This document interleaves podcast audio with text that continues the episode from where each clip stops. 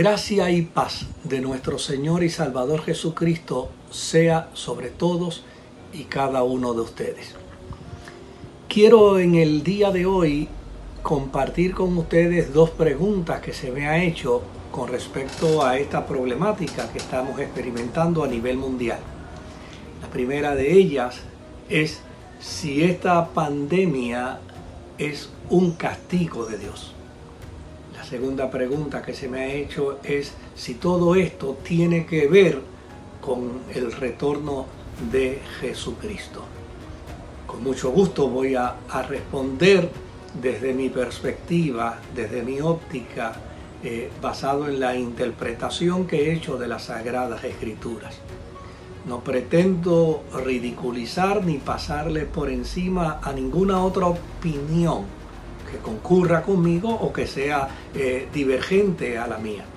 Yo pretendo siempre respetar las posturas y las posiciones de los demás, eh, emitiendo mi opinión humilde y sencillamente como, como la puedo extraer de las sagradas escrituras.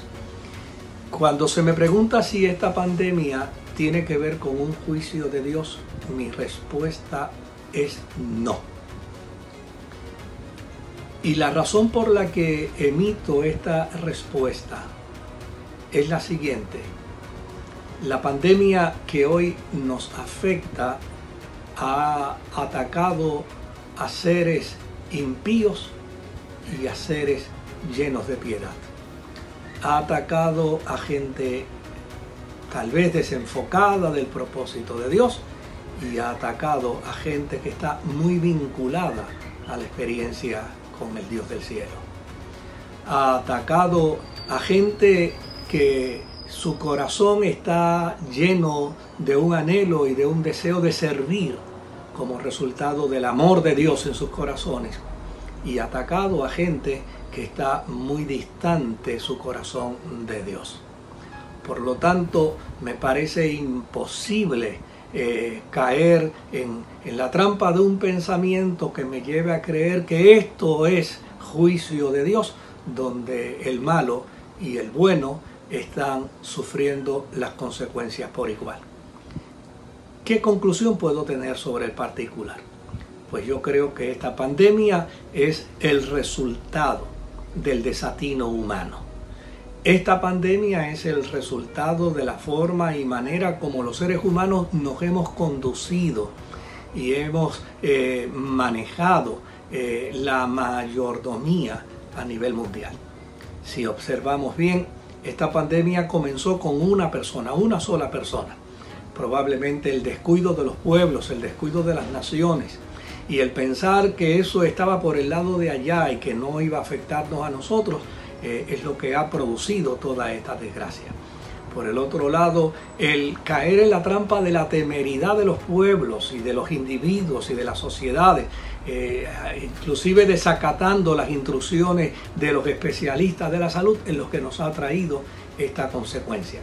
Yo creo que en lugar de pensar que esta pandemia es un juicio y un castigo de Dios, deberíamos mirarla más bien como en medio del el desacato humano, el amor de Dios, la gracia de Dios, la compasión de Dios ha sido maravillosa para con nosotros. Fíjese que yo eh, hablé de que en, el pasado ha habido pandemias que, que han eh, restado millones de seres humanos en algunas ocasiones hasta 200 millones de seres humanos. Han diezmado en una tercera parte la, eh, la población mundial. Eh, hasta ahora, gracias a Dios, eh, esta no ha provocado toda esa crisis que con anterioridad se había provocado. Yo creo que el resultado de esta pandemia, como ya les dije, nos debe invitar más a reflexionar en la necesidad de hacer cambios, primero para con Dios, cambios de actitudes para con Dios, segundo cambios para con nosotros mismos.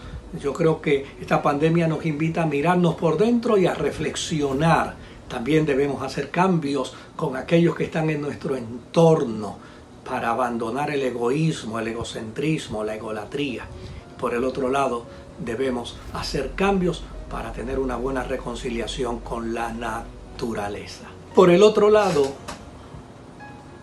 la segunda pregunta que se nos hace, si esta pandemia tiene que ver con el retorno de Jesucristo. Déjeme decirle algo, mi querido hermano, mi querido amigo. Todo evento diario tiene que ver con el retorno del Señor Jesús. Toda experiencia que acontece en el día tiene que ver con la experiencia gloriosa del retorno del Señor Jesús. Ahora, lo que para mí es importante es que podamos entender lo siguiente, mis amados hermanos.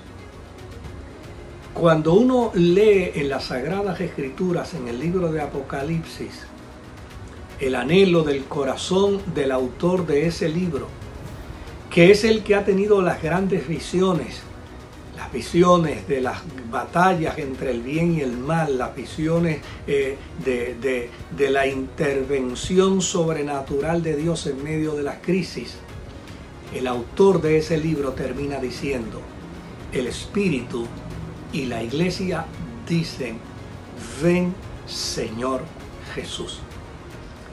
Por lo tanto, si alguien me pregunta si esta pandemia tiene que ver con el retorno de Jesucristo, le diría que sí, que tiene que ver con el retorno de Jesucristo. Y si alguien me hubiera preguntado eh, si el día de, eh, de, hoy tiene que ver con el retorno de Jesucristo, sin que haya habido pandemia, sin que haya existido todo este caos y toda esta crisis que hoy estamos experimentando, también le diría que sí por una sencilla razón. Porque la Biblia dice que el que ha de venir vendrá y no tardará.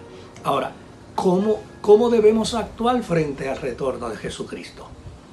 Pues eh, Juan en su Apocalipsis termina diciendo, el Espíritu y la iglesia dicen, ven Señor Jesús. Por lo tanto, si yo descubriera que hoy el Señor va a venir, lo que tengo que hacer es arreglar lo que tenga que arreglar con Dios. Si hoy yo descubriera que el Señor va a venir, lo que tengo que hacer es alegrarme como resultado del encuentro del, de mi ser con el amado, con el eterno. El testimonio y el mensaje del retorno de la venida de Jesucristo no debe producir miedo, no debe producir angustia, no debe producir temor en la vida de nadie.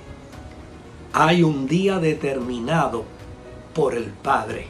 Lo dice Jesús. Jesús dice que el día y la hora del retorno de Él a la tierra a buscar a su iglesia está determinado por el Padre en su sola voluntad. Y qué mayor experiencia y qué más extraordinaria experiencia que el saber que un día, un día, los hombres y las mujeres que servimos a Dios, nos levantaremos de esta tierra como dice el apóstol San Pablo. Los muertos en Cristo resucitarán primero y luego nosotros, los que vivimos, los que hayamos quedado, seremos transformados para encontrarnos con Jesucristo en las nubes. Lo que es importante es que usted y yo podamos hacer lo propio con respecto a nuestra reconciliación con Dios para ese día glorioso. Que el eterno Dios te bendiga y que hoy sea un día de comunión con Él, de relación con Él, de paz con Él, para la gloria de su nombre.